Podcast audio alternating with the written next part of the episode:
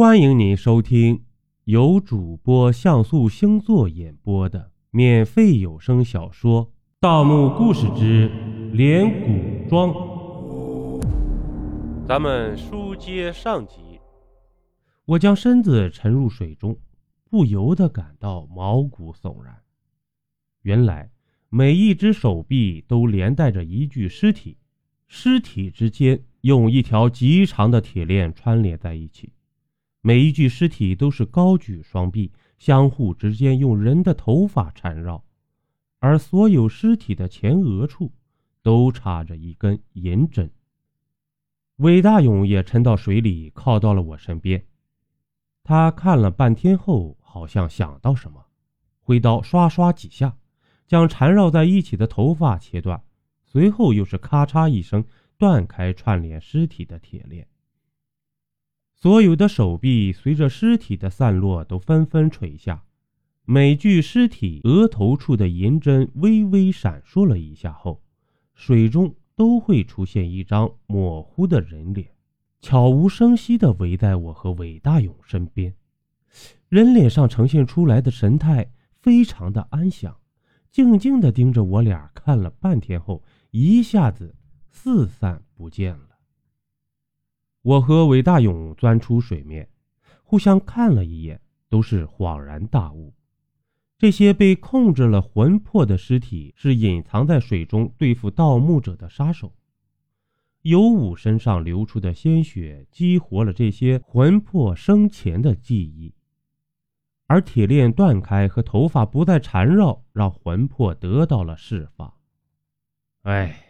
这些无辜的生命终于可以去投胎转世了吧？我想到刚才人脸上安详的神态，欣慰地说道：“此时可以解释尤武的洞悉了。喜欢单干的他找我合作的目的，不是无缘无故的让我分得一杯羹，而是想借我的鲜血打开前进的通道。”尤武一定掌握了这座古墓的秘密。既然他如此费尽心机，就说明墓内定有价值不菲的财宝。想到这里，我难以压抑内心的喜悦。刚要对韦大勇说什么，只听一阵公鸡打鸣的声音隐隐传来。我以为耳朵出了毛病，想问问韦大勇听到了没有。他却已经先开口了，说道：“奇怪，哪里来的公鸡啊？”话音刚落，附近水面上传来异样的响动。我和韦大勇同时扭头看去，只见漂浮在水面上有武的尸体打了个盘旋后，一道人形状的青烟从尸体上脱离出来，轻悠悠的消失不见了。顾不上想太多。我和韦大勇奋力向前游去，十几分钟后，眼前出现了一道光滑的石壁。我俩刚爬出水潭，却都被吓了一跳。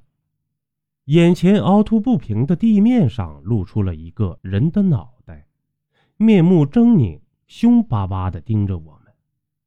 我和韦大勇都握刀在手，等了半天，却不见有任何的动静。上前一看。原来是一个人头石像，面部罩了一层人的脸皮而已。这上面可能有什么机关吧？韦大勇话未说完，突然“啊呀”一声，低头去看自己的大腿，刚才在水中被手臂抱住并被枯手抓破的地方淤青紫黑，而且颜色正向周围渐渐扩散。哼！下三滥的手段！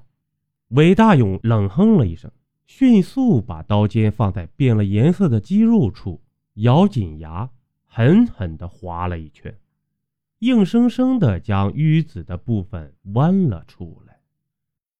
我心里暗惊，想不到枯手上有毒。我刚才也冷不丁的被手臂从背后搂住，是不是也中毒了呢？正在担心，韦大勇忽然扬起砍刀，对准石像的脖子狠狠砍去，嘴里边嚷道：“够日的，吃我一刀！这对盗墓者来说，最忌讳的是在发生意外的时候失去了冷静。我来不及阻止韦大勇，只听“嘡”的一声，石像人头似个离开瓜瓤的南瓜，咕噜咕噜朝背对我们的方向快速翻滚着。只听“咕咚”，坠落到水潭中。邀您继续收听下集。